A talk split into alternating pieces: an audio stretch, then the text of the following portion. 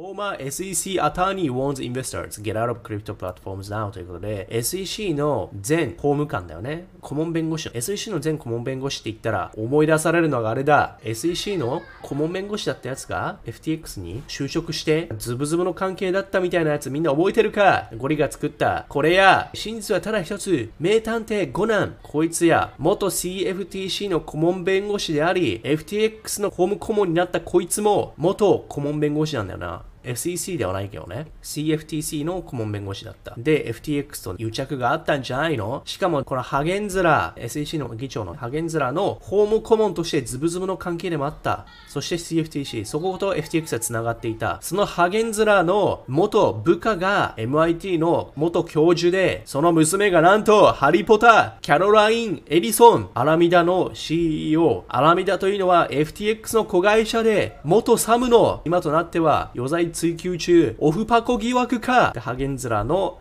元同僚で CFTC の顧問弁護士。で、CFTC の顧問弁護士が CME っていうね、シカゴなんとか Exchange の社長に FTX 成長させてくれよ、FTX に CME 買収させてくれよってね、話を流してたみたいなことをこの人が暴いたっていうね。ということで、まあこれと似たような感じで SEC の顧問弁護士が仮想通貨の取引所から出ろって言ってるの。なぜかっていうと、さらにやばいかもしれない。I cannot say it any plainer、ね。これ以上簡素化して言えないけども、ただとりあえずオフチェーンのコールドウォレットにオルトコイン取り出せって。Having worked as an attorney in SEC Enforcement Division for almost 20 years 20年間で SEC の法務部で働いた経験から言うと I believe that we know we now know for certain that the, the crypto trading platforms are under US regulatory law enforcement siege which has only just begun siege というのはこれね戦争でいうところの制圧されてしまったみたいなそういう意味だと思うんだよね siege だからもう周りが飽和されてる状態だから US のレギュレトリーエンフォースメントね法律とかねそこがもう囲っちゃってるからしかもこれ始まったばっかりだから今のうちにねアメリカから出た方がいいいいよみたいなねということ。Typically, an outspoken and dedicated SEC critic